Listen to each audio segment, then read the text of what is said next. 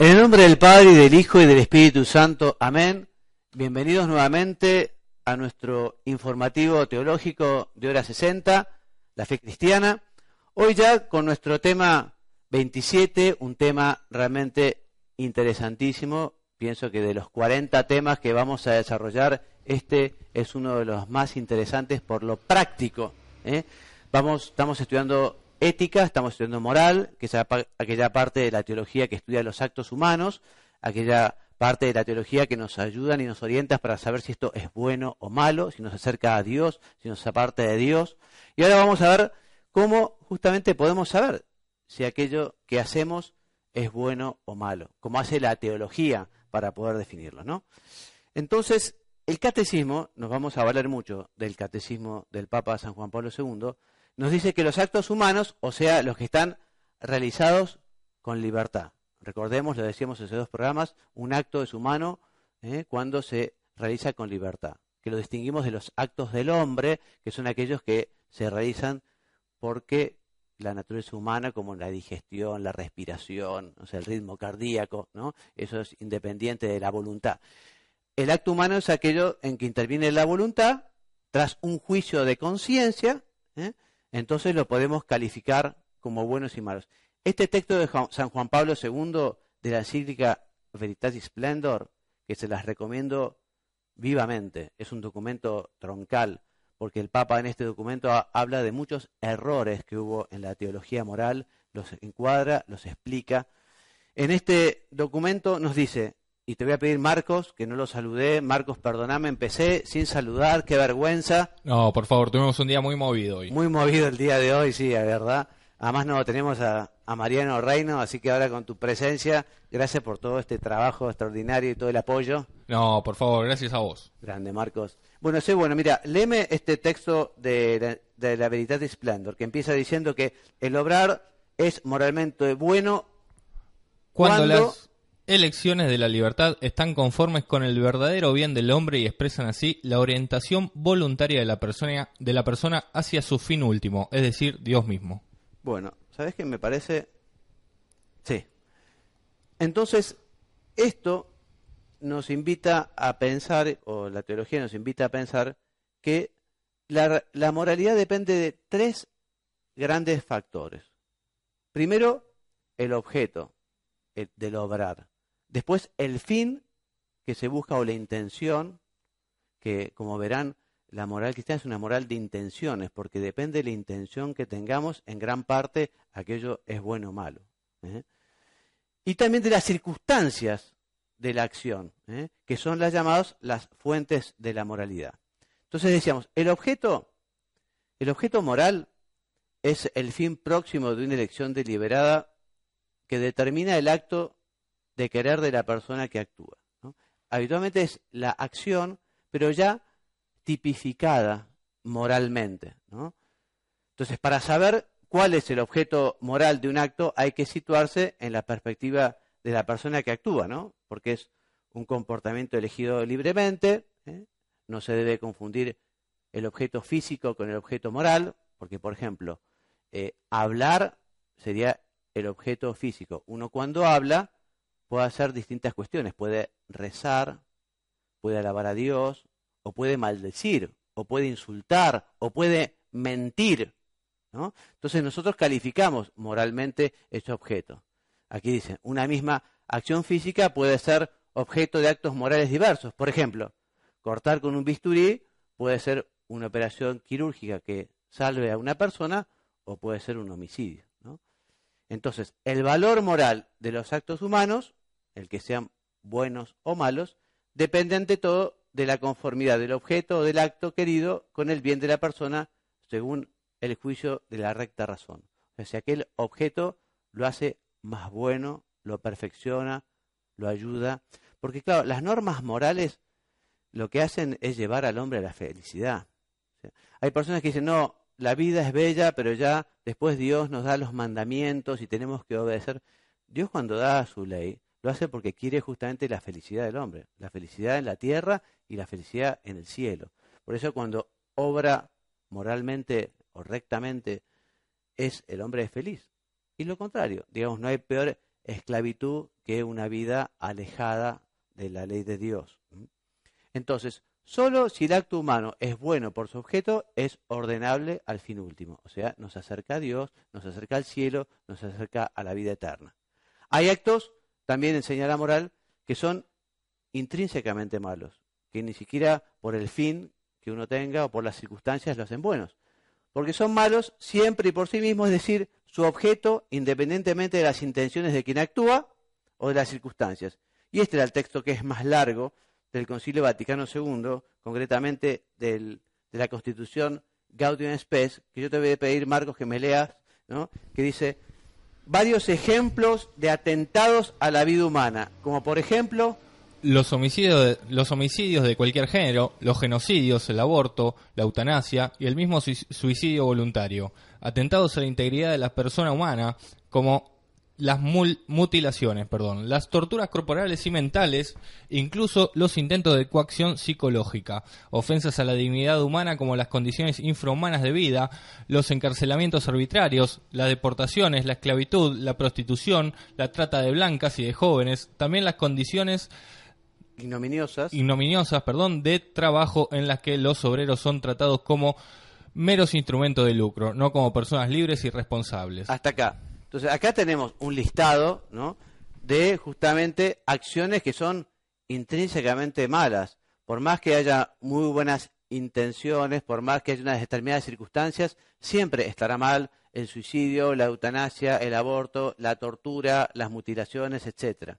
Y sigue diciendo el concilio que todas estas cosas y otras semejantes son ciertamente oprobios, que al corromper la civilización humana, deshonra más a quien los practica que a quienes lo padecen o padecen esa injusticia. Y son totalmente contrarios al honor debido al creado, al creador. Esto de la teología y de la moral es muy interesante cuando en la actualidad nosotros estamos en un marco de un gran relativismo. Entonces, mucha gente dice, bueno, la verdad para mí, la verdad para él, ¿Dónde está la verdad? La verdad existe, la verdad la construimos nosotros. Bueno, en la teología de nosotros lo que tratamos de hacer es decir, bueno, vamos a ver qué es lo que nos ha dicho Dios sobre lo que está bien y lo que está mal. Por eso en la teología el fundamento es la Sagrada Escritura y la tradición. Nosotros vamos allí, esas son las fuentes de la teología moral. No es un invento de la iglesia, no es un invento de los curas, sino que vamos a buscar la voluntad de Dios y a partir de allí nosotros construimos la teología moral. Es importante la intención, lo decíamos recién, ¿no? El catecismo dice, en el obrar humano, el fin es el término primero de la intención y designa el objeto, el objetivo buscado en la intención. Yo cuando actúo, actúo por intención, ¿no? O sea, yo quiero aprender inglés, entonces por eso voy a clases de inglés, porque el día de mañana me gustaría hacer un viaje, aprender inglés, bueno, por eso como tengo esta intención, hago un montón de acciones destinadas a esa finalidad, ¿no? Entonces la intención es un movimiento de la voluntad hacia un fin y mira al término del obrar. Le decíamos recién, la intención es muy importante. ¿Por qué estamos haciendo las cosas? Ya vamos a ver en breves que la intención puede ser mala cuando el acto en sí mismo, el objeto, es bueno. Por ejemplo, dar limosna qué bueno que es dar limosna, ¿no? Ayudar en quien lo necesita, ¿no? Es una acción. Pero si uno da limosna, la intención es, no, yo quiero vanagloriarme, quiero que me vean los demás, quiero engañar a alguien. Bueno, esa intención está dañando, lastimando, perjudicando, corrompiendo ese acto, ese objeto que en sí mismo es bueno. Mira qué importante que es la intención. Por eso también los cristianos es importante que rectificamos la intención. ¿Por qué estoy haciendo yo las cosas? ¿Solo por mi vanidad? ¿Solo para que me vean? Hagámoslo por amor a Dios, hagámoslo para servir a los demás, que tenga justamente un, digamos, un efecto eh, para el reino de los cielos. Si no, si uno lo hace todo por amor propio, por vanidad, es como estar cosiendo sin hilo. O sea que al final de la vida, ¿para qué valió todo lo que hizo? Aunque sea bueno, si fue por amor propio, por vanidad, un espanto, un horror, ¿no?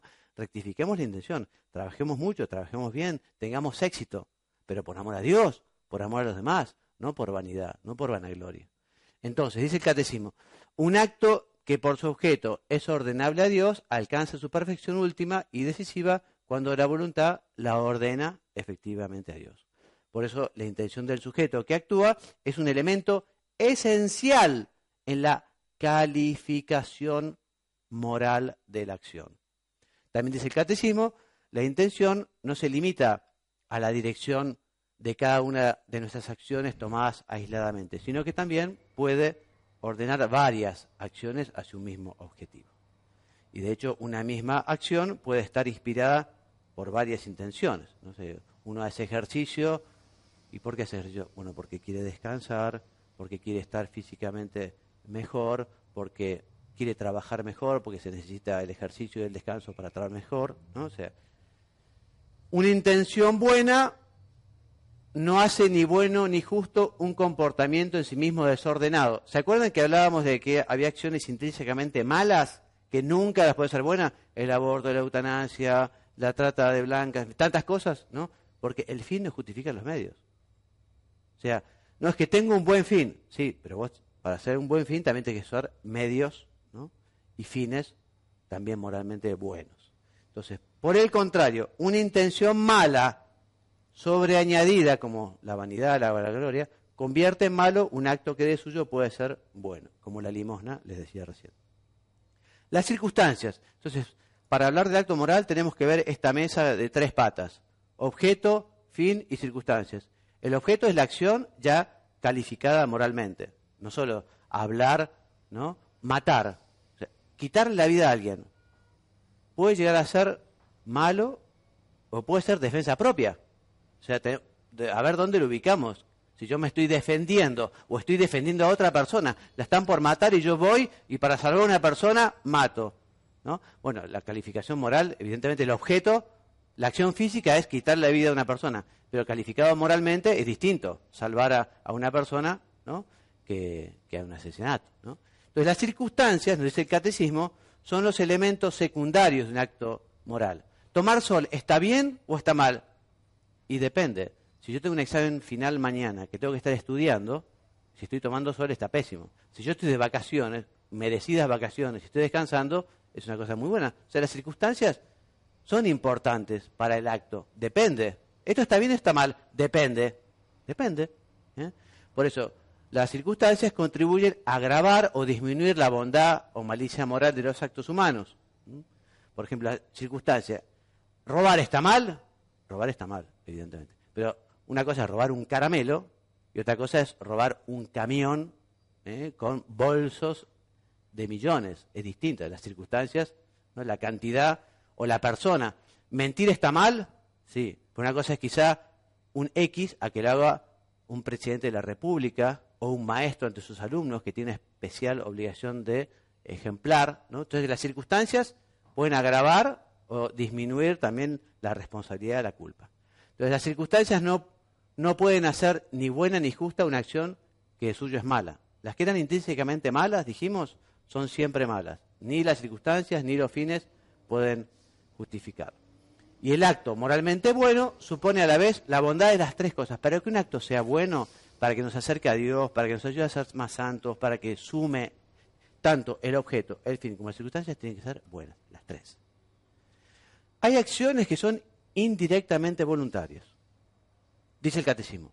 Una acción puede ser indirectamente, voluntaria cuando resulta de una negligencia respecto a lo que se habría debido conocer o hacer. Hay negligencias fruto de la ignorancia que pueden ser culpables o no. Si viene un médico y me dice, ah, yo tenía que sacar el bisturí y la gasa de adentro del paciente después de la operación, es que no sabía. Bueno, si vos eso no lo sabías, no podés ejercer la medicina porque eso es básico. Vos no podés eh, alegar esa ignorancia. Eso es una ignorancia culpable y es imputable y es responsable. En cambio, hay otras ignorancias que quizá no lo sean, ya lo vamos a ver. Pero acá estamos en el caso de que acciones que tienen que son indirectamente voluntarios. Por ejemplo, un accidente provocado por la ignorancia del código de circulación. Bueno, uno no puede ignorar cuestiones básicas. O sea, si uno no sabe que un cartel rojo con una franja es contramano, ¿no? y se mete a 140 kilómetros por hora por allí, no puede decir es que yo no sabía. ¿no? Porque aunque no quiera chocar, si choca a alguien o pisa a alguien, es responsable. ¿no? Se puede decir que se quieren de un modo indirecto las consecuencias de esa ignorancia. Es que yo no quería. No querías, pero no podés tener esta ignorancia y hacer estas cuestiones. Dice el catecismo.